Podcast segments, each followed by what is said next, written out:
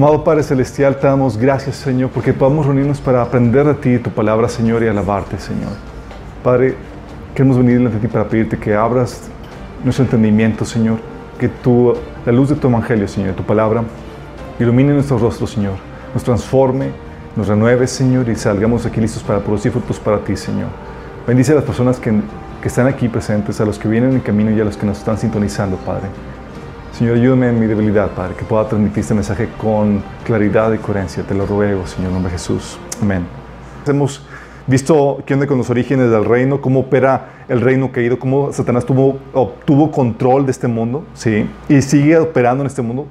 ¿Se acuerdan cómo habíamos visto que el enemigo no tiene un control eh, inmediato, total, demoníaco, sino que va llevando al ser humano en un proceso de decadencia y descomposición hasta que llegue a ser completamente malo? También habíamos comentado de la promesa que Dios había dado en medio de esta problemática que teníamos. Habíamos perdido el reino de Dios, esa perfección en la creación, nuestra relación con Dios, esa vida eterna, ese dominio sobre la tierra. Y nos fue quitado al, eh, morir. Digo, el dominio que teníamos sobre la tierra resulta que fue, ahora es temporal, ¿sí? Y es aquí donde quiero repasar algunas definiciones acerca de esto. Si se acuerdan, habíamos comentado que el reino es el dominio que Dios nos dio, a lo, que Dios dio al hombre sobre la tierra, sobre su creación. Es como gobernar enseñoreados. Ustedes son los aquí los que gobiernan, son los, nos dio la autoridad. Y a los que ya llevaron un taller de autoridad saben que Dios nos dio dos tipos de autoridad, una como rey para gobernar sobre la tierra y otra también como sacerdote para representar. Sí. Entonces, eh, cuando hablamos del reino, hablamos de ese dominio que Dios dio sobre la tierra. Pero cuando hablamos del reino de Dios, habíamos comentado que eh, nos referimos al, reino de Dios, que es el gobierno de su espíritu en, el hombre y a través del hombre sobre su creación en un estado de perfección. Es muy importante aclarar esto, es en un estado de perfección. ¿sí?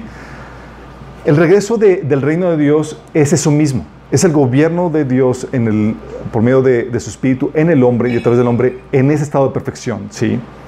Y cuando hablamos del reino de Satanás es lo contrario. ¿Sí? Es, el, es el operar del espíritu de, Satanás en el hombre y a través del hombre para traer mayor muerte y descomposición en la creación. ¿sí? Es, viene a traer lo contrario. Pero si se cuenta es siempre a través del hombre. ¿Por qué? Porque el, hombre es el que se le dio dominio sobre la tierra. Y lo que hacen los entes espirituales es que simplemente vienen a operar, a influenciar nuestro corazón para llevarnos a una mayor decadencia, si es el, si es el Espíritu de Satanás, o a un proceso de santificación de mayor gloria, si es el Espíritu Santo el que opera dentro de nosotros. ¿sí? Y habíamos platicado cómo eh, conforme iba avanzando el tiempo y de acuerdo a la necesidad que, que había en la genealogía del Mesías, Dios iba revelando más acerca de este Salvador prometido desde Génesis 3, ¿se acuerdan? Cayó el hombre, pero el hombre, Dios no nos dejó eh, eh, sin esperanza, dio una promesa que vendría uno que era, iba a ser simiente de la mujer que iba a pisar la cabeza de la serpiente eh, de manera fulminante, si iba a traer la, muerte de Satanás. Eh, y sabíamos que el reino de Dios restablecería este Salvador, que es el Mesías. Y la vez pasada vimos la expectativa generada por Dios a lo largo del Antiguo Testamento. La expectativa que Dios había puesto era que Él aplastaría el poder y el imperio de Satanás. Es como que uno de la raza humana iba a hacer, lograr hacer eso. ¿Se imaginan? También que sería descendiente de Abraham y por medio de él serían benditas todas las familias de la tierra. ¿Sí? Eh, habíamos comentado que parte de la profecía era que iba a ser un profeta que hablaría las mismas palabras de Dios, que sería descendiente de Judá. Y es aquí donde habíamos comentado que este Mesías, este Salvador del mundo prometido, iba a ser judío. Es muy fuerte para el resto de las naciones, como que. No mexicano, no, mexicano no, judío. Sí. Iba a ser, descendiente de Judá, sería descendiente de David y heredaría su trono. Es decir, sería un rey. O sea, este Salvador sería una figura política que gobernaría, que establecería leyes. Sería también un sacerdote, según la orden de Melquisedec. Eh, él volvería el corazón de Israel de vuelta a Dios. Él conquistaría la tierra, derrocaría los gobiernos de este mundo que gobiernan sobre las naciones y establecería una monarquía teocrática sobre toda la tierra. ¿Sí? Él restauraría el esplendor y la justicia y la prosperidad de Israel. La abundancia, la riqueza, así tipo los tiempos de, de Salomón, este Mesías lo haría, ¿sí? Él también resucitaría a los justos para que participen en el reino del Mesías. Y Él acabaría con el dolor, el sufrimiento, la injusticia, la opresión, la muerte la enfermedad. Estos son las expectativas generadas en el Antiguo Testamento. Entonces, ¿te imaginas que se te está llega alguien y predica que el reino de Dios ya viene? Oh, o sea, todo eso ya se va a cumplir, ¿sí? O sea, te, imaginas tremenda expectativa de saber que el reino ya estaba por venir por parte de los judíos.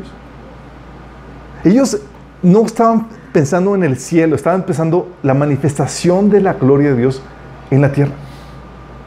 Si tú hubieras estado en el tiempo de Jesús, tú hubieras estado sumamente emocionado. Es como que, wow, por fin, todo lo que hemos esperado.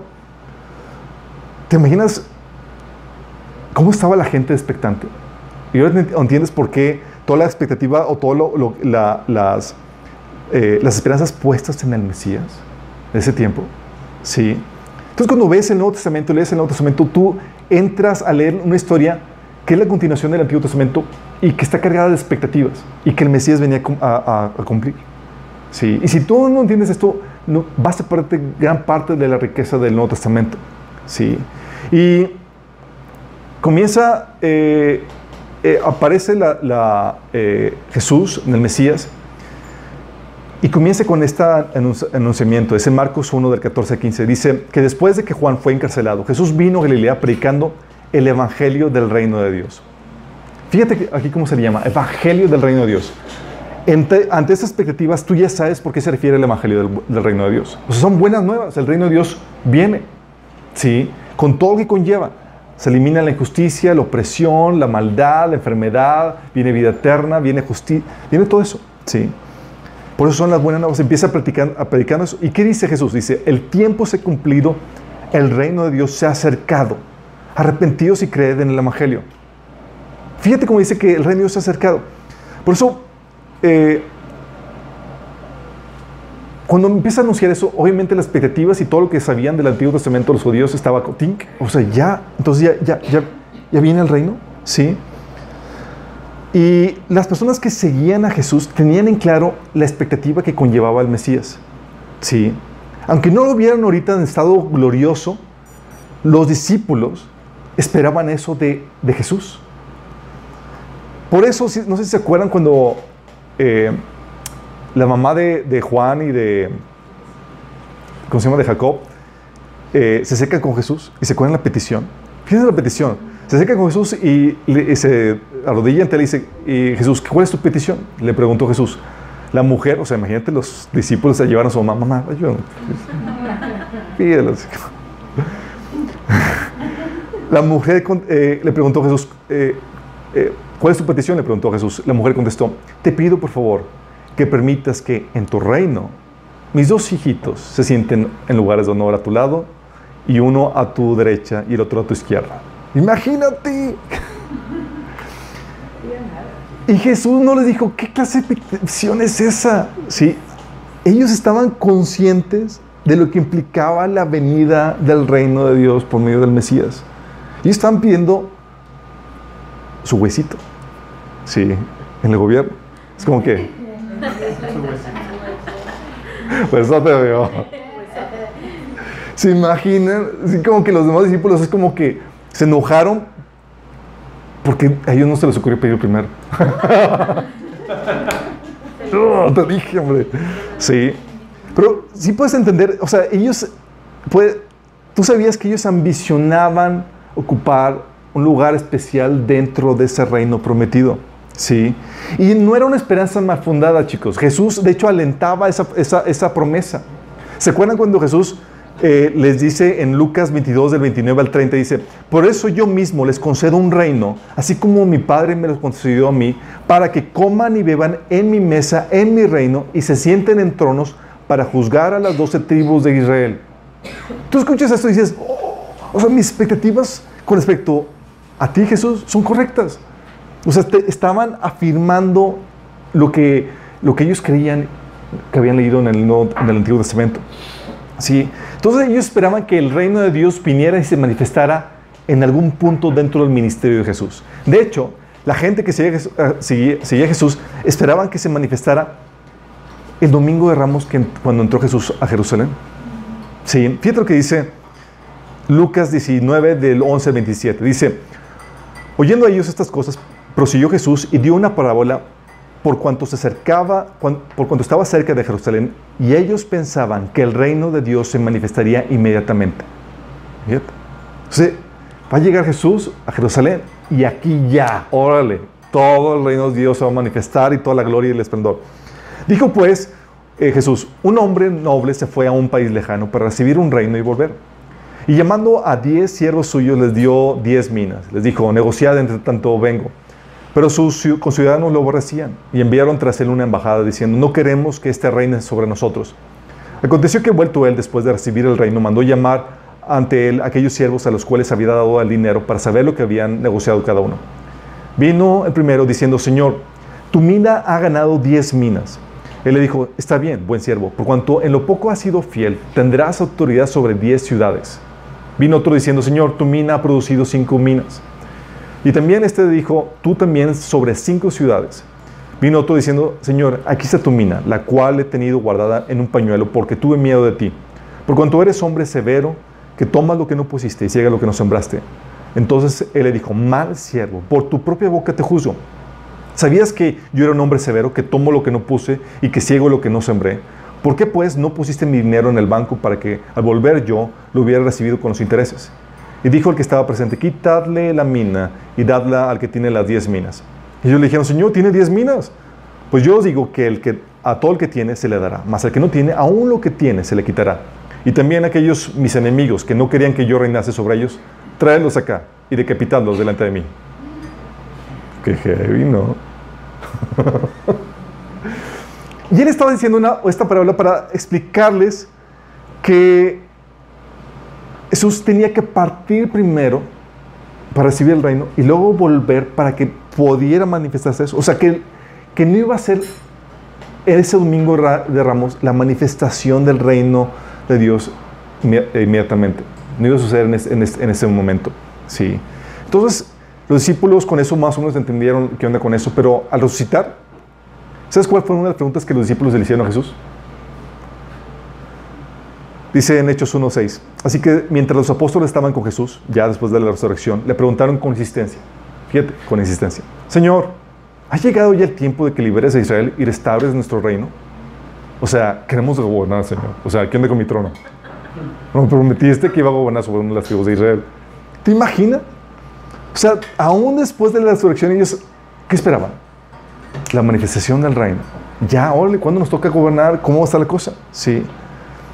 Por eso cuando resucitó tenía esa misma expectativa, pero nos encontramos que en esta primera venida el cumplimiento del reino es un cumplimiento parcial, ¿sí? Jesús cumplió 300 profecías eh, en la primera venida, con la primera venida, ¿sí? Pero por cada una de ellas, como ya muchos de ustedes saben, dejó pendientes ocho.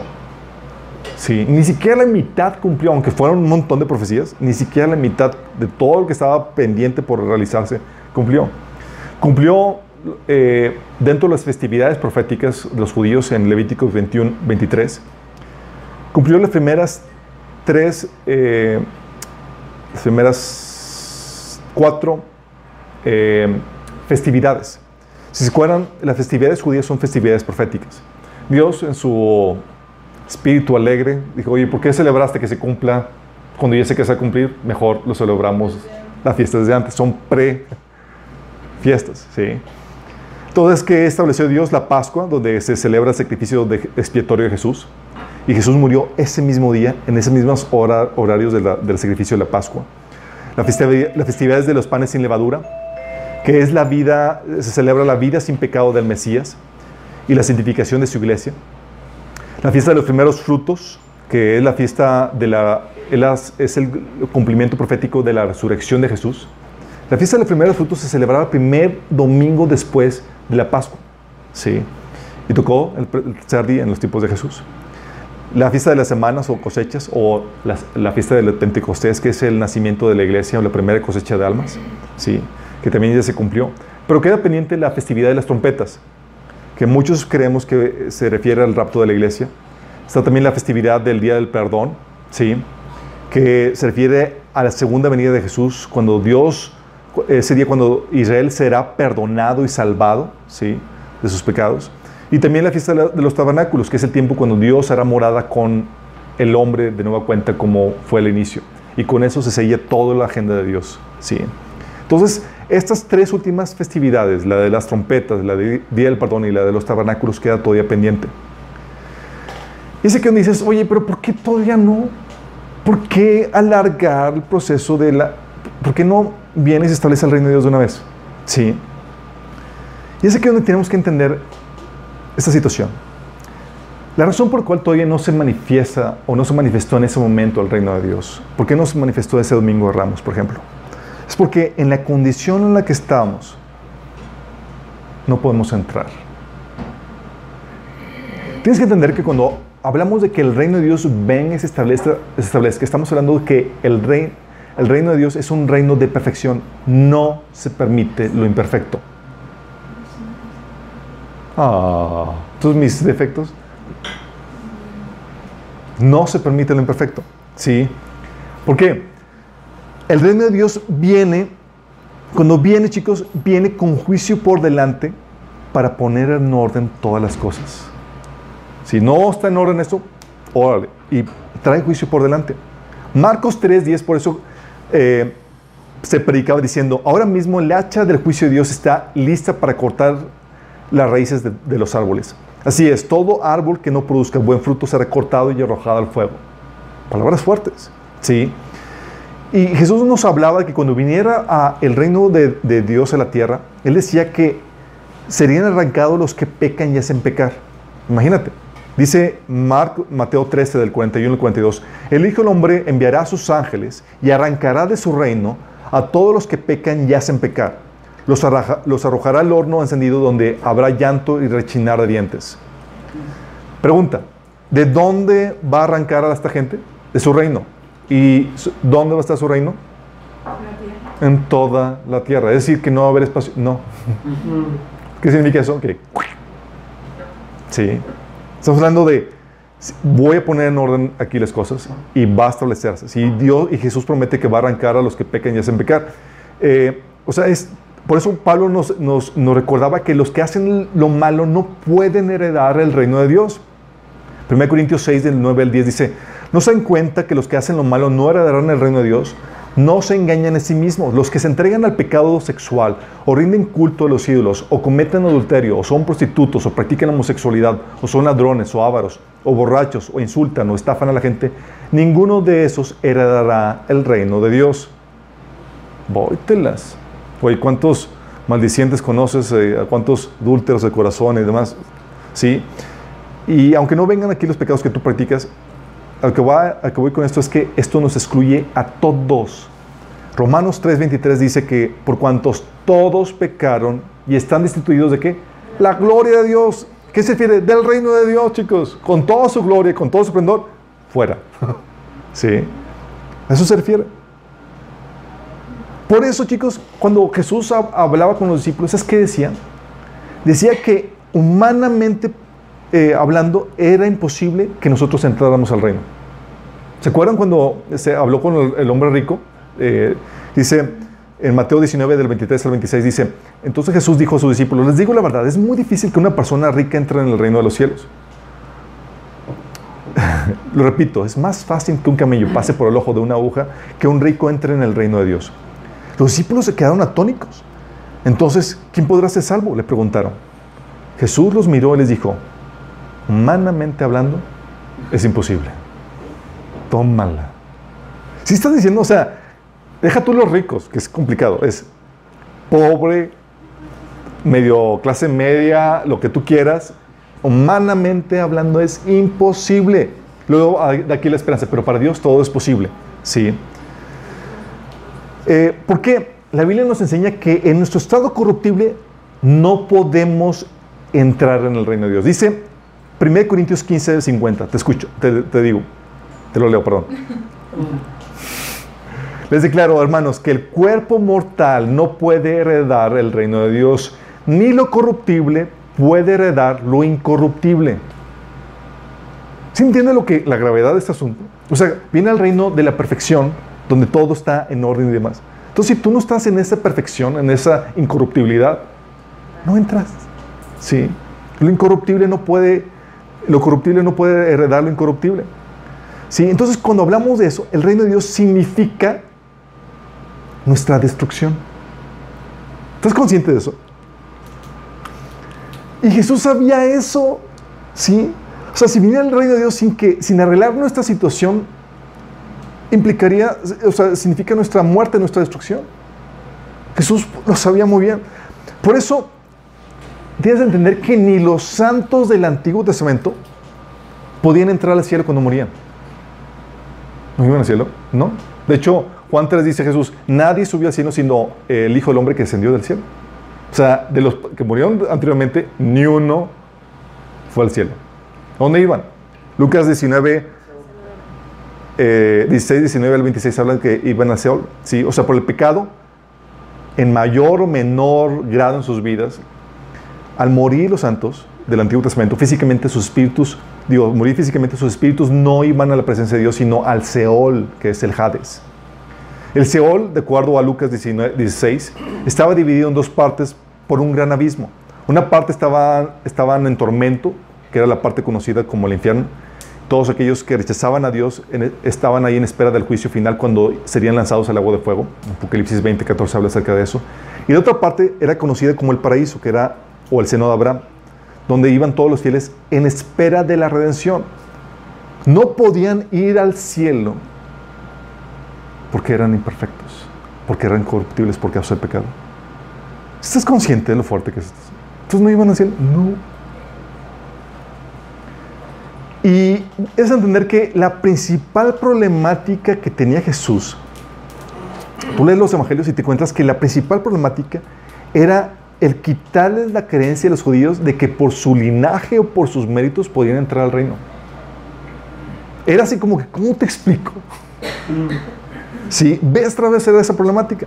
O sea, Mateo 3.9, eh, te encuentras que decía eh, Juan Bautista, no piensen que podrían alegar, tenemos a Abraham por padre, porque les digo que aún de estas piedras, Dios es capaz de darle hijos a Abraham.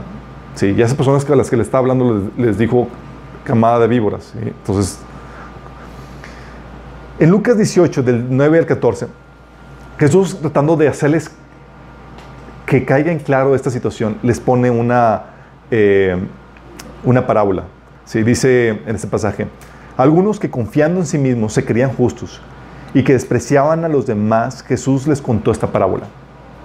Dos hombres subieron al templo a orar. Uno era fariseo y el otro era recaudador de impuestos. El fariseo se puso a orar consigo mismo, oh Dios, te doy gracias porque no soy como otros hombres. Ladrones, malhechores, adúlteros, ni mucho menos como ese recaudador de impuestos que está ahí. Ayuno dos veces a la semana y doy la décima parte de todo lo que recibo. O sea, tú dices, un buen judío, excelente, impecable. Sí. En cambio, el recaudador de, impuestos que se había quedado a cierta distancia ni siquiera se atrevía a alzar la vista al cielo, sino que se golpeaba el pecho y decía, oh Dios, tengo pasión en mí que soy pecador. Les digo que este y no aquel volvió a su casa justificado ante Dios, pues todo el que a sí mismo se enaltece será humillado, y el que se humilla será enaltecido. Si te das cuenta de lo que estaba diciendo? Con esto Jesús lo que estaba diciendo es, no confíes en tu justicia, porque tu justicia con ella no vas a poder alcanzar entrar al reino. No es perfecta. Si no es perfecto, no entras. ¿Sí? Mateo 9, 11 dice, cuando los fariseos vieron esto, le preguntaron a sus discípulos, ¿por qué come su maestro con recaudadores de impuestos y pecadores? Así como que, pecadores ellos, nosotros somos los aquí los santos. Sí. Y, o sea, murmuraban en Lucas 15, 2, murmuraban en contra él, decía, este hombre recibe pecadores y come con ellos. O sea, nosotros somos la holy, holy, la, la crema innata delante de Dios. Marcos 2, 17, cuando Jesús oyó, los oyó, les dijo, la gente sana no necesita médico, los enfermos sí. No he venido a llamar a los que se creen justos, sino a los que saben que son pecadores. Qué fuerte. Lo grueso de este asunto es que cuando se quejan, eh, así pasa con la gente hoy en día. No es necesario ser judío. Tú preguntas, Y hoy la, mucha gente se pregunta, ¿por qué Dios permite tanta maldad y no destruye a los malos? Espérate, mi chavo. Digo, ¿y tú crees que estás del lado de los buenos? Sí, pero mucha gente se pregunta eso. Sí, sí como que, es que Señor, ¿por qué? ¿Por qué? O sea, ¿por qué permites, por, por, misericordia a ti, cabezón? Sí. Eh, o sea, ellos los malos y, y yo lo bueno, sí. O también es que y yo creo que sí voy al cielo porque no le hago mal a nadie. Sí, yo soy buena persona. La misma problemática de los judíos se sigue teniendo hoy en día. Y pensamos que nuestro estado así de bondad, estándar humano, vamos a librarle. Y la Biblia deja muy en claro que todos somos pecadores y somos, y la sentencia que se dicta dentro del reino de Dios es la muerte por causa del pecado que tenemos. ¿Sí? Lucas 13, del 1 al 5 dice, en aquella ocasión algunos que habían llegado le contaron a Jesús cómo Pilato había dado muerte a unos galileos cuando ellos ofrecían sus sacrificios. Y dicen, ya Señor, pues estos murieron porque... Y Jesús le respondió, ¿piensan ustedes que esos galileos, por haber sufrido así, eran más pecadores que todos los demás? Y ellos, pues sí, ¿no? Les digo que no. De la misma manera, todos ustedes perecerán a menos que se arrepientan. Fíjate la, la, contundencia con la cual Jesús acusaba a la gente. Oye, ellos están acusando otra cosa y Jesús inmediatamente contigo. No, tú, mi chavo, ¿qué onda? ¿Piensas que ellos son peores? Sí.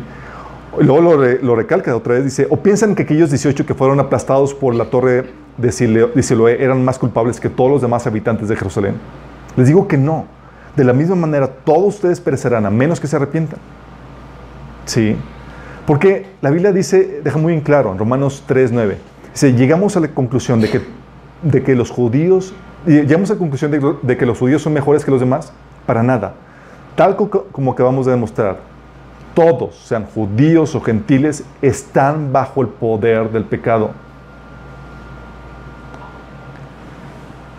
Por no entender esto, este aspecto del reino, chicos, los judíos no entraron. Romanos 9, del 30 al 33, dije, dice, ¿qué significa esto? Aunque los gentiles no trataban de seguir la norma de Dios, fueron declarados justos a los ojos de Dios y sucedió esto por medio de la fe. Pero los hijos de Israel que se esforzaron tanto en cumplir la ley para llegar a ser justos ante Dios, nunca lo lograron. ¿Por qué no?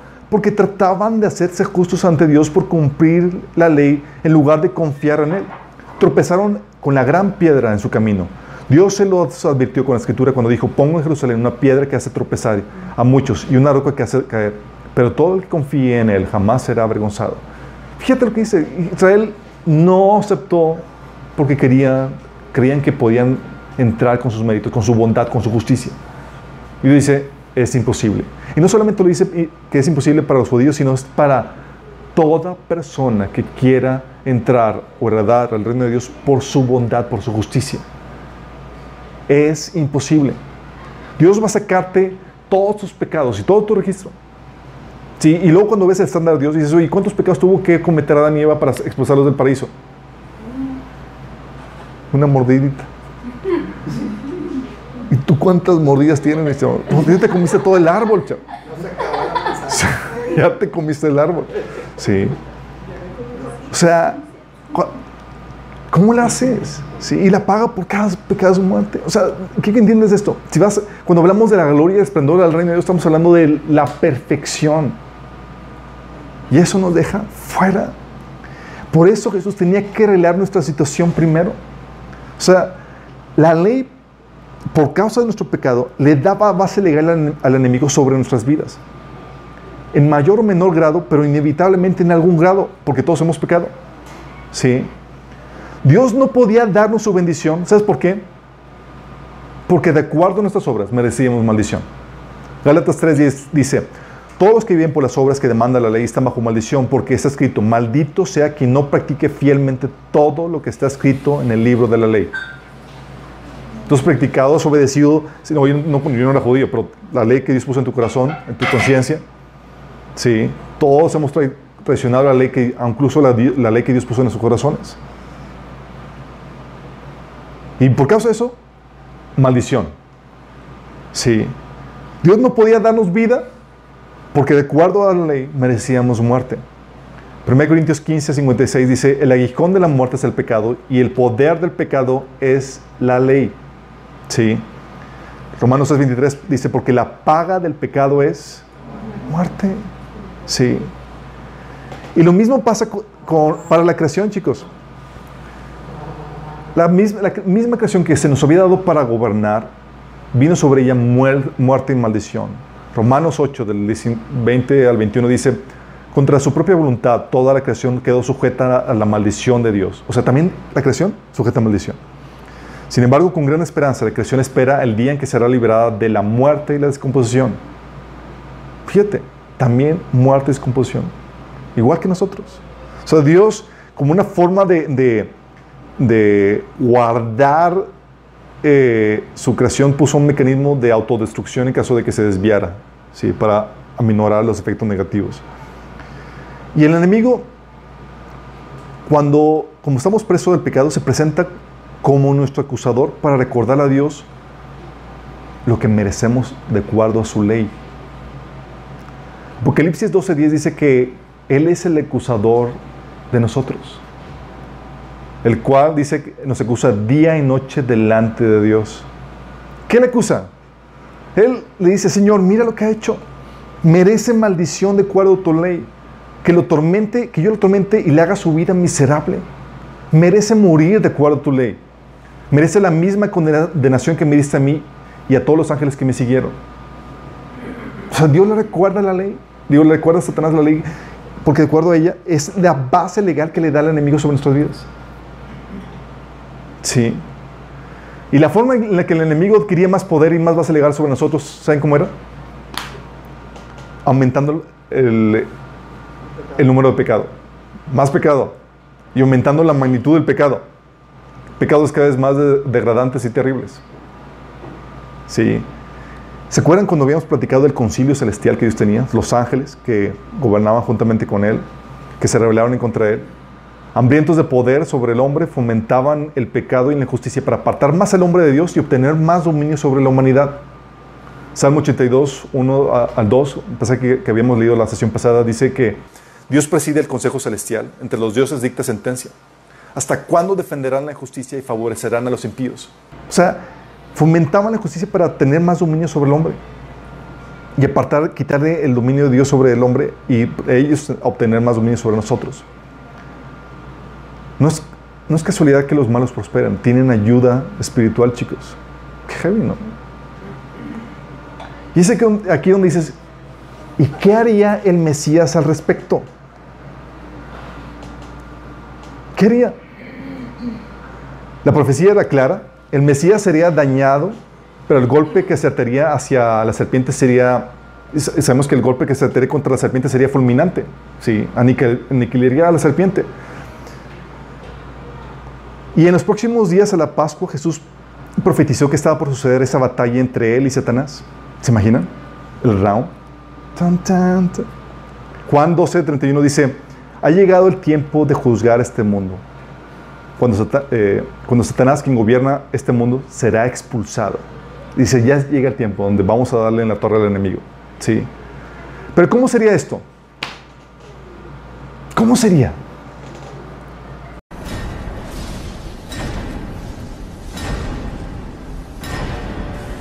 Un ser humano contra el querubín más poderoso que ha sido creado, chicos. ¿Cómo sería esto? No, quiero que te imagines esto. La batalla había sido profetizada. Estamos hablando de un ser humano peleando contra Satanás. Pero es un ser humano débil, sin gloria ni hermosura contra un ser angelical. Y no era cualquier ser angelical, era el más poderoso, sabio y hermoso. Un ser humano para destruir al que tenía el poder del imperio de la muerte, decir, el diablo. ¿Cómo sería la pelea? ¿Una pelea tipo Matrix? ¿Se imaginan? Quiero que entiendas esto. Sabían que iba a haber una pelea, pero no sabían exactamente cómo iba a ser. Sí. Y es ahí donde dices, ¿sería algo así? Nada más que te imagines la, la escena de Satanás contra Jesús.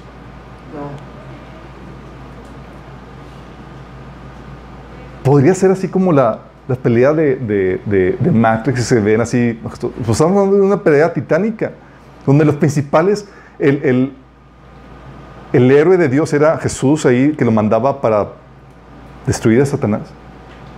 ¿Sería algo así? Los golpes y toda la cosa. ¿O sería algo como, podríamos ponerle como tipo Señor de los Anillos?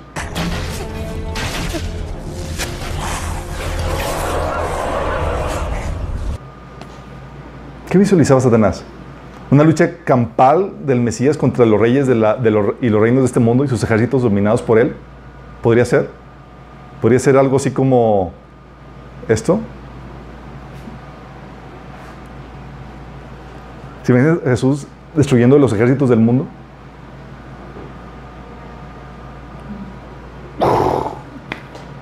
¿Sería algo así?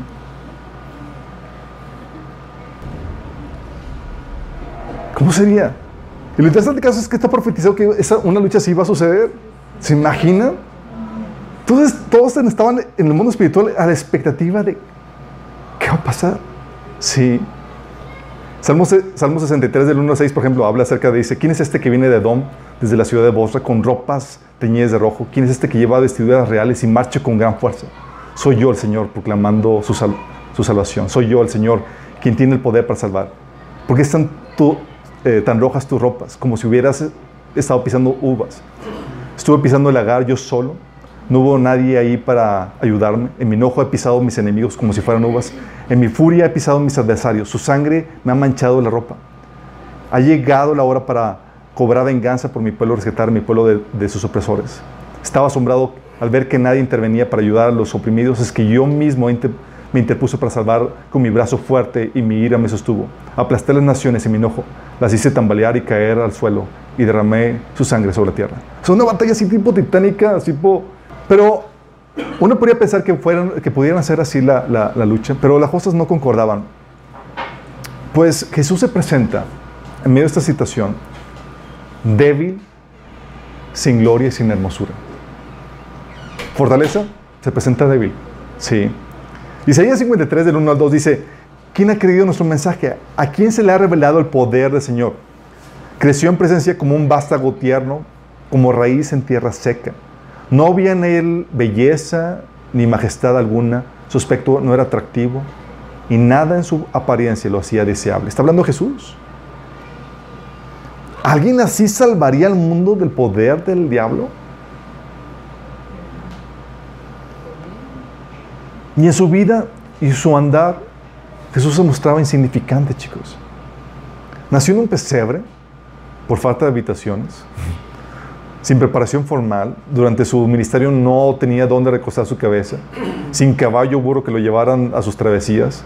Se cansó, tuvo hambre, soportó largas faenas de trabajo al punto del agotamiento extremo como para quedarse dormido, profundamente dormido, en medio de una tormenta. ¿Te imaginas? Y Jesús roncando, en el último, así en el séptimo sueño. Su único momento de gloria y esplendor fueron el momento de la transfiguración que no duró unos, unos cuantos minutos y ante tres personas. ¿Cómo sería la, la, una batalla con personajes así? ¿Sería una liberación tal vez? Oye, Jesús por ser humano y sin pecado tenía autoridad sobre la tierra y sobre Satanás, el usurpador. Una liberación del mundo con su autoridad así como liberó a los tantos endemoniados. Oye, ordenar a los demonios que, que gobiernan el mundo que salgan, que se vayan. Tenía la autoridad. Si se acuerdan cuando los demonios le suplicaban a Jesús en Lucas 8:31, los demonios seguían suplicando a Jesús que no los enviara al, al, al abismo sin fondo. Y Jesús tenía autoridad. Y sí lo podía hacer, hubiera resuelto el problema de Satanás, pero no el, el de la condenación que pesaba sobre la humanidad, chicos. ¿Eh?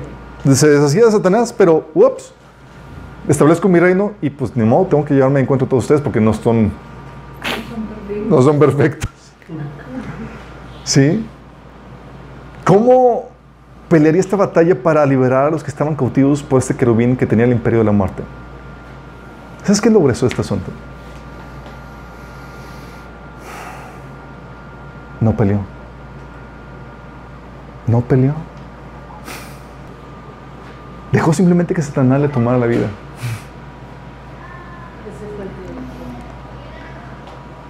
Y quiero aclararte esto. Cuando tú lees la pasión de Cristo, tú ves los escenarios los eh, sacerdotes, los soldados, pero detrás de todos esos hombres que estaban actuando era Satanás y sus demonios más poderosos los que estaban haciendo y dirigiendo todo. Quiero que entiendas bien esto. Estamos hablando de los demonios ahí moviendo todo, ¿sí?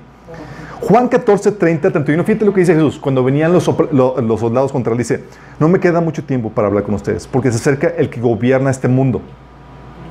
Él no tiene ningún poder sobre mí, pero haré lo que el Padre me manda para que el mundo sepa que amo al Padre. Fíjate, es que dice: Ya vienen contra mí. ¿Quién? Los soldados. No, el príncipe de este mundo. Sabía que el asunto era espiritual y que la guerra era contra el príncipe, el gobernante de este mundo.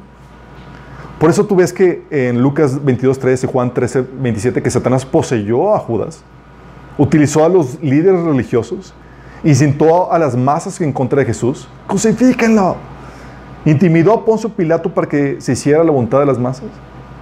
Las multitudes le escupían, le tiraban la barba. En su crucifixión, vio a estos demonios, chicos. Sí, a esos espíritus que gobernaban este mundo. Las referencias del Salmo 22, del 12 al 13, muchos teólogos dicen que estaba Jesús viendo los demonios que lo estaban acusando detrás de esto. Dice, muchos toros me rodean, fuertes toros de Bazán me acercan. Contra mí abren sus fauces leones que rugen y desgarran su presa. ¿Te imaginas Jesús viendo el escenario espiritual en medio de la cruz? Viendo cómo los demonios estaban rugiendo y estaban deleitándose con lo que estaban logrando. Dice la Biblia que en 1 Corintios 2.8 que en su sabiduría los gobernantes espirituales de este mundo crucificaron al Señor de gloria. Está moviendo todo. Sí. Por eso la Biblia lo escribe, dice que fue despreciado, rechazado, hombre de dolores, conocedor del dolor más profundo. Nosotros le dimos la espalda y desviamos la mirada, fue despreciado y no nos importó. Pero él fue traspasado, fue golpeado, fue azotado fue oprimido y tratado con crueldad y sin embargo no dijo ni una sola palabra. Como cordero fue llevado al matadero y como oveja en silencio ante sus trasquiladores no abrió su boca. Al ser condenado injustamente se lo llevaron. A nadie le importó que muriera sin descendientes ni que le, lo quitaran, le quitaran la vida a mitad del camino. Él no había hecho nada malo y jamás había engañado a nadie, pero fue enterrado como un criminal. Filipenses 2, del 6 al 8 dice que siendo por naturaleza Dios, no consideró el ser igual a Dios como algo que aferrarse. Por el contrario, se rebajó voluntariamente tomando naturaleza de siervo y haciéndose semejante a los seres humanos y, al manifestarse como hombre, como hombre se humilló a sí mismo y se hizo obediente hasta la muerte y muerte de cruz. Isaías 56 te da una escena muy fuerte de este episodio. Dice que en medio de la, de la pasión, Dice que Jesús, le ofrecí la espalda a quienes me golpeaban y la mejilla a quienes me tiraban la barba. No escondí el rostro de las bulas y los escupitajos. Se entregó así es la... Y lo grueso de este asunto es que en medio de esta situación que estaba viviendo, Jesús no fue víctima de nadie. Él lo hacía premeditadamente. Juan 10, 18 dice Jesús, nadie puede quitarme la vida, sino que yo la entrego voluntariamente en sacrificio.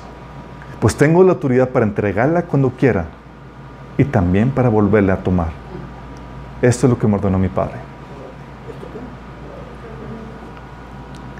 ¿Satanás sabía que Jesús tenía que morir, chicos? Sí, estaba profetizado pero no entendía. Nadie lo hizo. Tal vez pensó que estaba, estaba la Biblia profetizando su victoria. y lo eso es que murió y le dice la Biblia que descendió como cualquier mortal al Seol. Efesios 4.9 dice, y eso que subió, ¿qué? Sino que también había descendido primero a las partes más bajas de la tierra. Hechos 27 y Salmo 16, 10 dice, porque no dejarás mi alma en el Hades, no permitirás que tu santo vea corrupción. O sea, fue al Hades Jesús. Imagínate, descendió al Hades. Y ahí dice la Biblia que predicó el Evangelio, su victoria a los que estaban presos. 1 Pedro 3, 19 dice, porque también Cristo padeció una sola vez por los pecados, el justo por los injustos, para llevarnos a Dios, siendo la verdad muerto en la carne, pero vivificado en el Espíritu, en el cual también fue y predicó a los espíritus encarcelados. Imagínate. 1 Pedro 4, 6 dice, por eso también se les predicó el Evangelio aún a los muertos, para que a pesar de haber sido juzgados según criterios humanos en lo que atañe al cuerpo, vivan conforme a Dios en lo que atañe al Espíritu. Isaías 49, 9 dice, les diré a los prisioneros, es la imagen de Jesús predicando a los espíritus en el Hades, salgan a la libertad, y a los que están en tinieblas vengan a la luz. Ellos serán mis ovejas que se, que se presentarán en pastos verdes y en las colinas que antes estaban desiertas. Apocalipsis 1.18 dice que yo soy el que vive, estuve muerto, pero mira, ahora estoy vivo para siempre y para, siempre. Y tengo en mi poder las llaves de la muerte y el Hades. ¿Y sabes qué hizo Jesús cuando fue al Hades? Se llevó con él los que estaban cautivos, que eran esos santos esperando la redención. Efesios 4.8 dice que cuando ascendió a los altos, se llevó consigo los cautivos y dio dones a los hombres. Dice aquí quiero, donde quiero que usemos nuestra imaginación para pintar el cuadro de cómo hubiera sido esto. ¿Me acompañan? Voy a narrar una, usando un poquito de imaginación, cómo sería la, la drama de esto. Esto ya lo había leído en una aplicación que se llama Jesús el, el campeón, pero creo que vale la pena que lo, que lo vuelva a leer ahorita. Sí. Entonces quiero que se, que, que se imaginen esto, viajen conmigo en la imaginación a, a este episodio cuando Jesús muere y va al Hades. Dice, en su último aliento entregó su espíritu y este fue llevado por dos gloriosos ángeles al Hades, al seno de Abraham. Con todo el cuidado lo pusieron ahí mientras se retiraban haciendo reverencia. Moisés y Elías ya habían hecho preparativos para su llegada. Ellos fueron los primeros en recibirlos y postrarse ante él. Con miradas llenas de asombro y tristeza, en silencio, uno por uno se iba acercando todos los santos del Antiguo Testamento mientras se postraban ante él. Filas y filas de cientos de hombres y mujeres terminaron postrándose ante él mientras lágrimas salían de sus ojos, estupefactos por lo que el Mesías tuvo que sufrir. Había muerto y estaba ahí por ellos. Satanás y sus huestes se mantenían a distancia viendo con regocijo esta cena. Él y las potestades de más alto rango encabezaban las multitudes de demonios que veían con placer lo que pensaban era la más patética conmiseración de los santos por la derrota de su Mesías. Al ver cómo todos terminaron postrados ante Jesús, Satanás quiso aprovechar la oportunidad para humillarlo una vez más en frente de todos, pero ahora aquí, en persona y sin intermediarios. Con fuertes carcajadas burlonas y malévolas y totalmente demoníacas, Satanás rompió el silencio y se acercó volando, sin prisa, al lugar donde estaba parado el espíritu del joven Mesías. Se veía tan indefenso y sin poder. Así que pensaba Satanás tomarlo en sus horribles garras, levantarlo del suelo y exhibirlo como un trofeo mientras sus huestes lo clamaban como el vencedor. Jesús, tranquilo, apacible, levantó los ojos para ver cómo este poderoso querubín se acercaba ante él. Satanás se deleitaba con la idea de que había vencido a su mismo creador. La multitud de santos seguía postrados, no se atrevían a levantar la mirada. Cuando Satanás llegó a donde estaba Jesús, fue este y no él el que lo tomó del cuello mientras se transfiguraba. Su aspecto insignificante se volvió glorioso. Su cabellera lucía blanca como lana, como la nieve, y sus ojos resplandecían como llama de fuego. Sus pies parecían bronce al rojo vivo en un horno, y su voz era tan fuerte como el estruendo de catarata. Satanás estaba horrorizado y estupefacto ante lo que veía. Pataleando en el aire, con sus manos trataba de librarse inútilmente de la mano de Jesús que le tomaba del cuello. Las huestes del enemigo estaban paralizadas, llenas de temor sin saber lo que realmente estaba sucediendo. Jesús, transformado, volteó a ver a sus santos y con voz potente que hizo retumbar a todo el infierno les declaró, hecho está, Satanás ha sido vencido. Sus santos levantaron la vista mientras gritaban de ovación al campeón. Yeshua HaMashiach, Jesús el Mesías, Rey de Reyes y Señor de Señores. Jesús había arrebatado las llaves de la muerte y del Hades a Satanás que tenía su poder. Y luego con gran fuerza arrojó a este querubín al piso y pone el pie en su cuello. Y declara a sus santos, la deuda ha sido pagada. Son ahora hechos libres. Los espíritus de todos los santos de repente fueron transformados en cuerpos gloriosos llenos de luz. Las huestes demoníacas retrocedieron llenas de espanto y asombro por tal manifestación de gloria. Las carcajadas burlonas de Satanás que se habían escuchado ahora se tornaban en gemidos y chillidos agudos de derrota y dolor al ver y entender hasta ahora lo que había pasado. Todo este tiempo, al humillar y maltratar y matar a Jesús, pensó que él, Jesús, había sido su víctima, cuando en realidad todo ese tiempo él había sido víctima de Dios, usado por él para consumir el plan de redención y destruir el imperio de la muerte.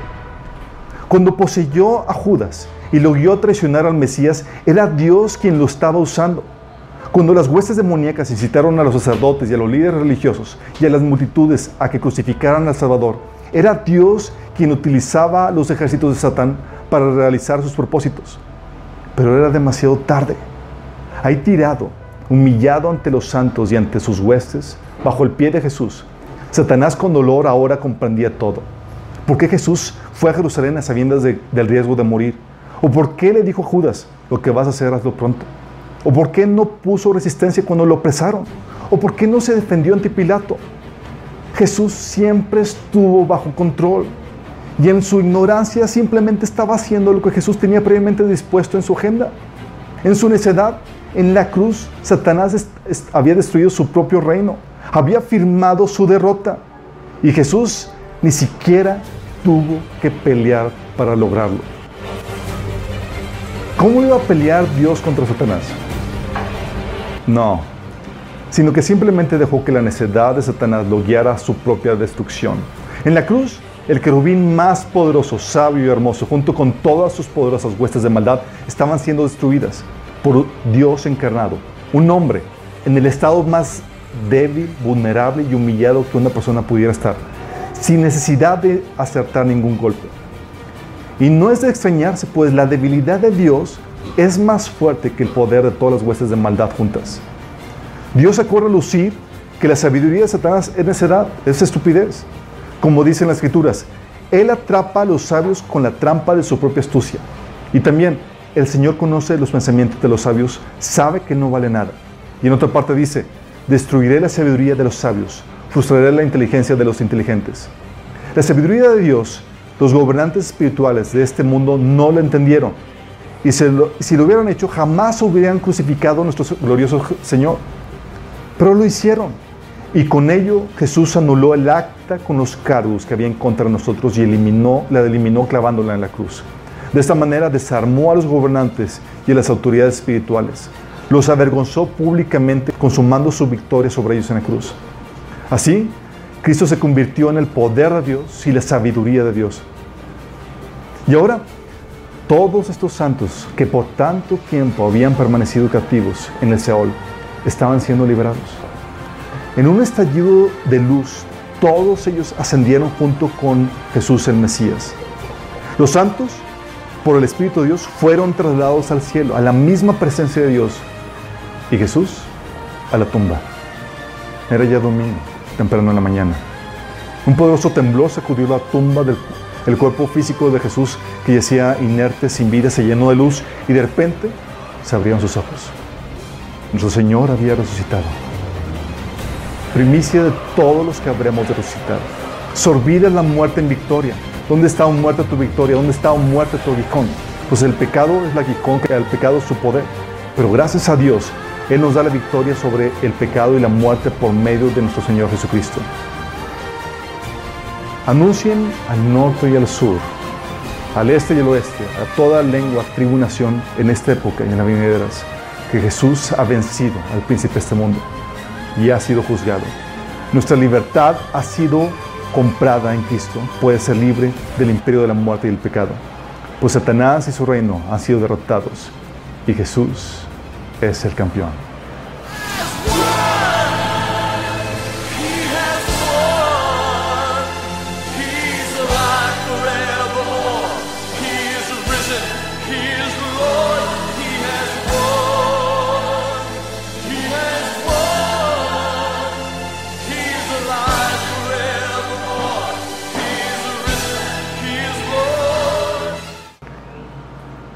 Esta es la cena, chicos. Un golpe mortal que el enemigo recibió por parte de nuestro Mesías, nuestro libertador. Y con esto el problema quedó resuelto. La ley de Dios daba poder a Satanás, pues por el pecado en nosotros nos maldecía y nos condenaba a morir. Al Jesús hacerse maldición y morir en su lugar, paga nuestra condena, despoja al enemigo de cualquier base legal que pudiera tener sobre el hombre y la creación. Y las reglas del juego cambian. Antes, el que pecaba moría. Ahora, el que no se rinde al Mesías y cree en Él es el que muere. ¿Entiendes?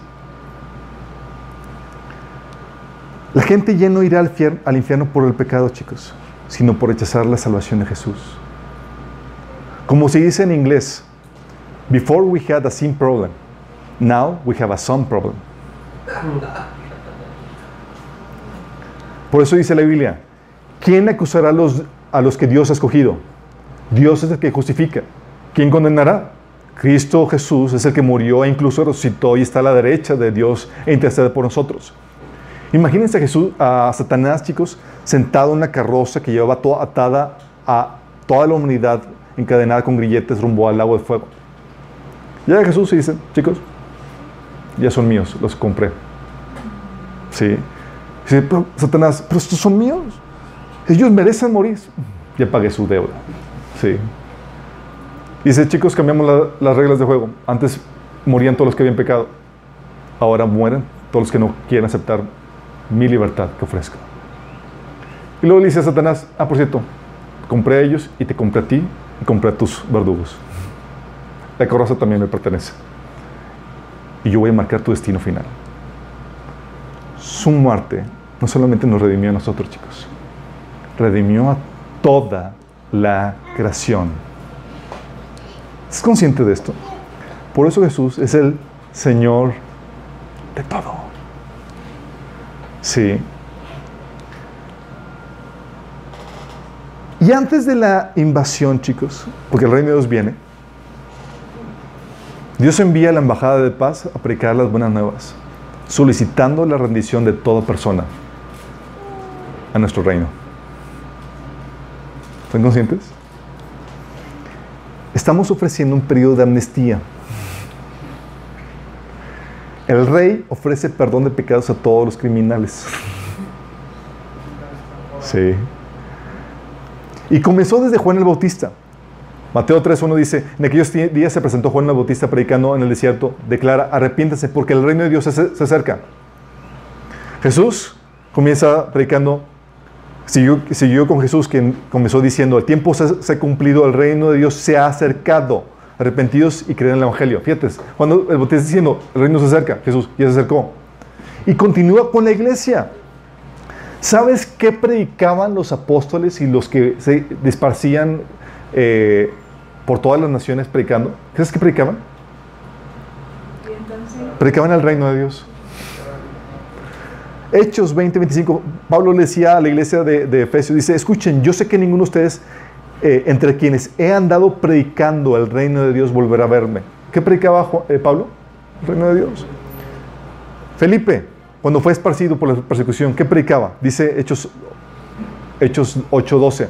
Pero cuando creyeron a Felipe que anunciaba el evangelio del reino de Dios y el nombre de Jesucristo, se bautizaron hombres y mujeres. Predicaba el evangelio. Sí, porque estaba profetizado. Lucas 24, del 46 al 48 dice, esto es lo que está escrito, les, les explico, que el Cristo padecería y resucitaría el tercer día, y que en su nombre se predicaría el, arrepentimiento y el perdón de pecados a todas las naciones, comenzando por Jerusalén. Y ustedes son testigos de esas cosas. Nos manda como embajadores, chicos. Por eso 2 Corintios 5 del 20 al 21 dice que somos embajadores, que supliquemos a la gente que se reconcilien con Dios para que escapen esta muerte. ¿Sí? ¿Por qué? Porque les advertimos, el reino de Dios viene. Sí, como decía Hechos 17, 30 al 31, Pablo explicando a los griegos, les decía, en la antigüedad Dios pasó por alto la ignorancia de la gente acerca de toda su idolatría. Pero ahora Él manda que todo el mundo, en todas partes, se arrepienta de sus pecados y vuelva a Él pues Él ha fijado un día para juzgar al mundo con justicia por el hombre que Él ha designado y le demostró a todos que ese es el, quién es ese hombre levantado de los muertos. Lo que anunciamos es que nuestra entrada al reino ha sido comprada. Sí. En Cristo podemos recibir la vida eterna y la bendición del reino, chicos. Cuando venga, va a traer su castigo a los que rechazaron, así como Satanás y a sus huestes. Como ya les había leído. Lucas 19, 27, cuando llega el rey de vuelta, dice, en cuanto a sus enemigos que no querían que reinara, que no me querían por rey, tráiganlos acá y mátenlos delante de mí. Imagínate, Jesús. O en Mateo 13, 41, cuando Jesús dice, el Hijo del Hombre enviará a sus ángeles y arrancará de su reino a todos los que pecan y hacen pecar. ¿Por qué?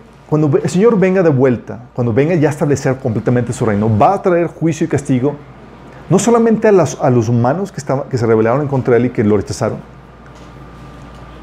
también a las huestes de maldad, a los demonios.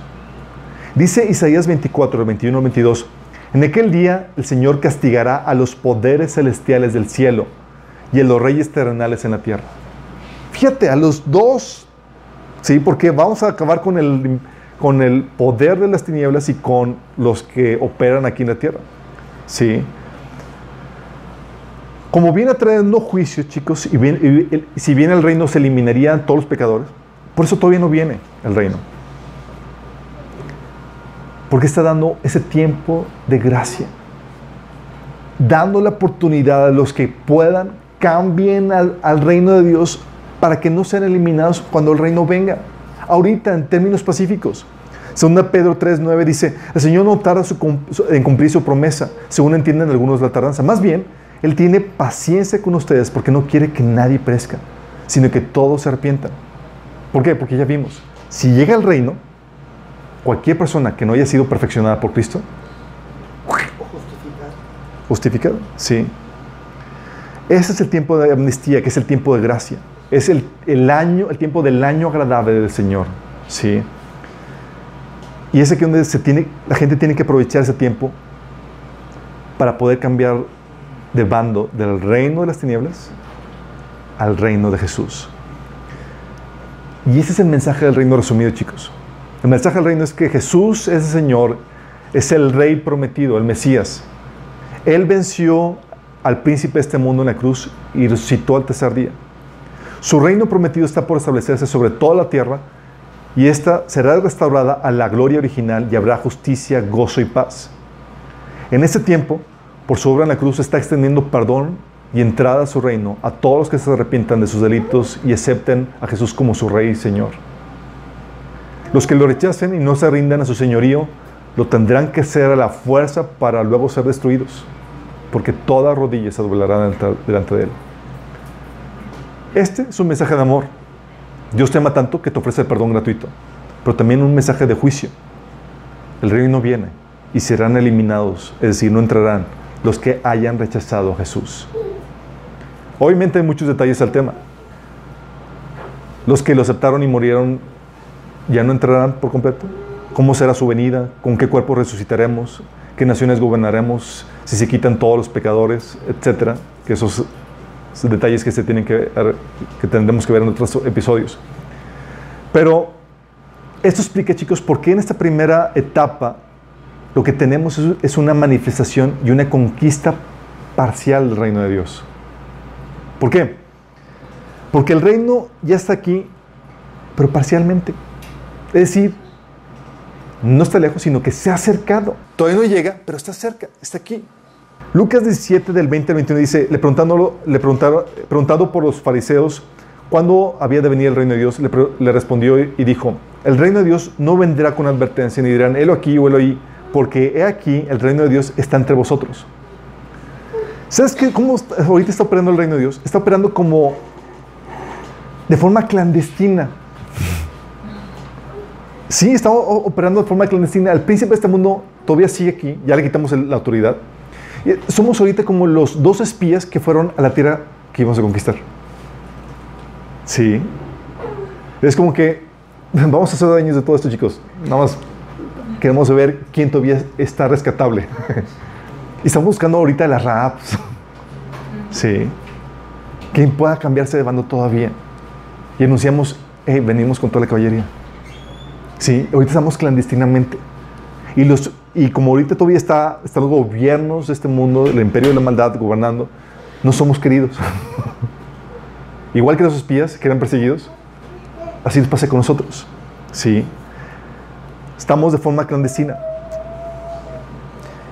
Y manifestamos el reino de Dios de forma parcial, chicos. Es decir, tenemos la primicia del reino. ¿Cómo? Tú puedes ver de forma parcial el reino de Dios de esa forma. Una, porque te restaura una relación correcta con el rey y su reino. De esa forma puedes saber. Dice Romanos 5 del 9 al 11. Entonces, como se nos declaró justos a los ojos de Dios por la sangre de Cristo, con toda seguridad Él nos salvará de la condenación de Dios. Pues como nuestra amistad con Dios quedó restablecida por la muerte de su Hijo, con, cuando todavía éramos pecadores, con toda seguridad seremos salvos por la vida de su Hijo. Así que ahora podemos alegrarnos por nuestra nueva y maravillosa relación con Dios, gracias a que nuestro Señor Jesucristo nos hizo amigos de Dios. ¿Cómo se manifiesta ahorita de forma parcial el reino? Porque ahorita te puedes reconciliar con el Rey. es una manifestación parcial. La otra es porque se puede establecer el, reino en el corazón de los creyentes. ¿Se acuerdan que el, gobierno de Dios era es el gobierno del Espíritu en el corazón del hombre y a través del hombre? ¿Y sabes qué te dio el Señor? El Espíritu de vuelta. Dice Juan 14, 17, y el Espíritu de verdad, a quien el mundo no conoce, el mundo no puede aceptar porque no lo ve ni lo conoce, pero el Espíritu, pero ustedes sí lo conocen porque vive con ustedes y estará en ustedes. Efesios 1.13 dice, en él, también ustedes, cuando oyeron el mensaje de la verdad, del Evangelio que les trajo salvación y lo creyeron, fueron marcados con el sello que es el Espíritu Santo prometido. El reino de Dios, por medio del Espíritu de Santo, viene a manifestarse dentro de ti. Por eso empieza, en vez de una obra de decadencia, que es la manifestación del, del Espíritu de las tinieblas, empieza una manifestación, una obra de santificación en tu vida. Señal de que el Espíritu que opera a ti no es el Espíritu de las tinieblas, sino el Espíritu de Dios, llevándote de gloria en gloria. Es una manifestación parcial del reino de Dios en tu vida. Se manifiesta también por la autoridad que Jesús nos ha dado sobre el enemigo. Lucas 10, 19 dice que Él eh, nos dio autoridad para pisotear serpientes y escorpiones y vencer todo el poder del enemigo y nada nos podrá hacer daño. Es una manifestación parcial. Oye, ¿cómo es que podemos reprender al enemigo y echarlo fuera y que nos obedezca? ¿Sí? Ah, porque el reino de Dios está en nosotros y, ha, venido a establecerse de forma parcial por medio de nosotros. Sí, es una manifestación del reino de Dios. También lo puedes ver, esta manifestación parcial, por la obra de restauración que se realiza con la autoridad que Dios nos ha dado y el Espíritu que opera en nosotros. Dice Isaías 61 del, del 1 al 2, que el Espíritu de Jehová, el Señor, está sobre mí, porque me ungió Jehová, me ha enviado a predicar buenas nuevas a los abatidos, vendar a los quebrantados de corazón, publicar libertad a los cautivos y a los presos apertura de cárcel, proclamar el año de la voluntad de Dios. Juan, 1 Juan 3.8 dice que para eso apareció el Hijo de Dios, para deshacerla sobre las tinieblas. Eh, y esto se manifiesta, ¿sabes cómo? Con esta obra de salvación. Oye, el enemigo te hirió en tu corazón, te, te, opacó, el Señor viene a traer sanidad. Oye, destruyó tu, tu familia, te vino a, a, a, causar división, el Señor viene al restaurar tu matrimonio, tu vida. ¿Sí? Oye, que había problemas de enfermedad, el Señor viene a traer sanidad, ¿sí? Por medio de su Espíritu. Había problemas de adicción y demás, el Señor viene a traer restauración en tu vida. Esa manifestación, esa obra de restauración en tu vida es una manifestación del reino de Dios en nosotros. ¿Sí?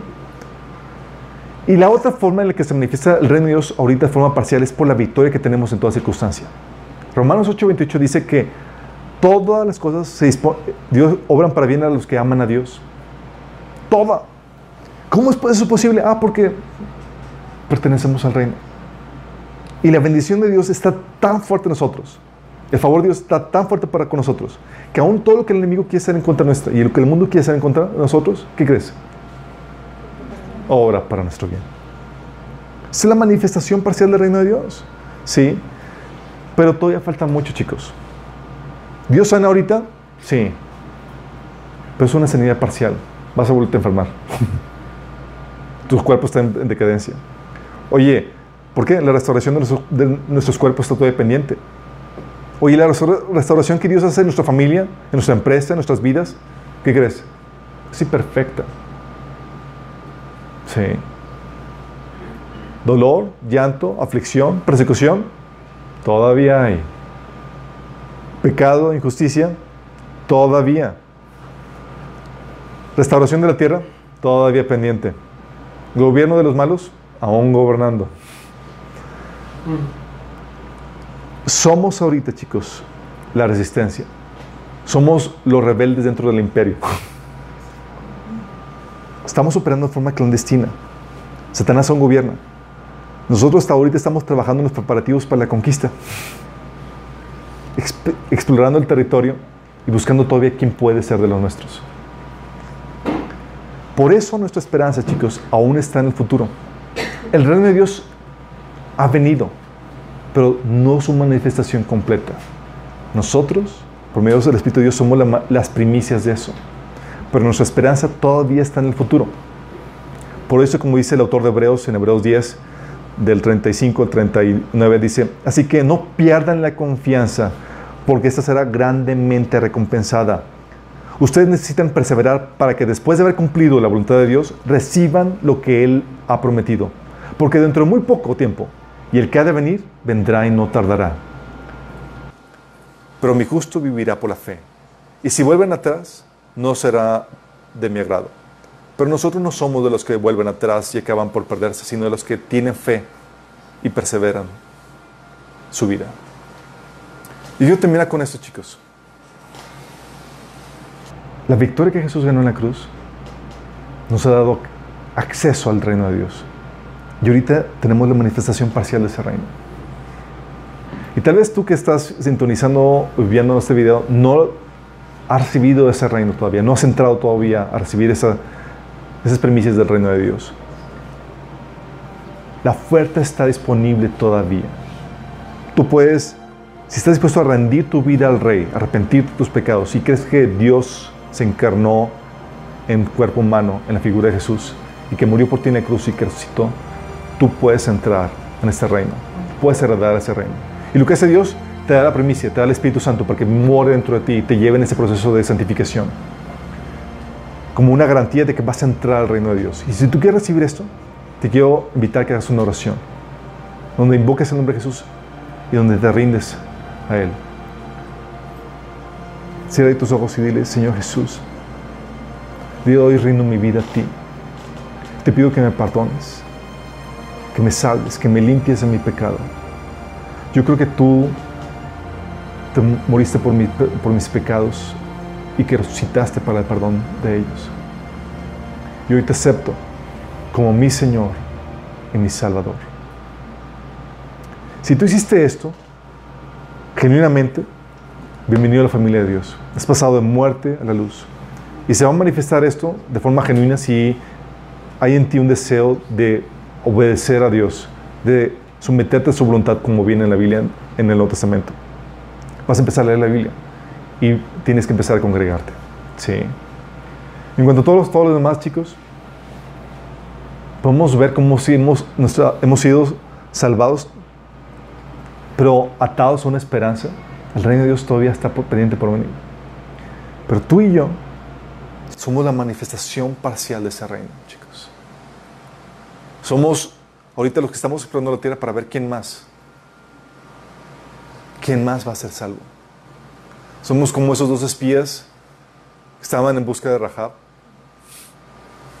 ¿Quién más es digno de cambiar de bando? Y estamos explorando todavía la tierra, chicos. Sí. Pero esta manifestación parcial del reino de Dios es solamente una probadita. La esperanza está todavía por delante. ¿Oramos? Amado Padre Celestial, damos gracias, Señor. Porque tú venciste por nosotros, Señor. Y gracias a lo que tú hiciste por nosotros, Jesús, tenemos entrada al trono. No solamente al trono, a tu reino, Señor. Para heredar lo que tú has preparado para nosotros, Señor. Gracias, Señor, porque tú humillaste al príncipe de este mundo muriendo en la cruz, Señor. Gracias porque tú, Señor, lo utilizaste y anulaste el acta de decretos que estaba en nuestra contra, Señor, clavándola en la cruz. Gracias, Señor, porque en tu sacrificio nos has hecho perfectos. Y ahora en esa perfección sabemos que podemos heredar tu reino y tu gloria, Señor. Damos gracias por ello, Señor. Y te pedimos que nos ayudes a permanecer en la fe y no ser de los que retroceden, sino de los que persisten para salvación de sus almas, Señor. En nombre de Jesús.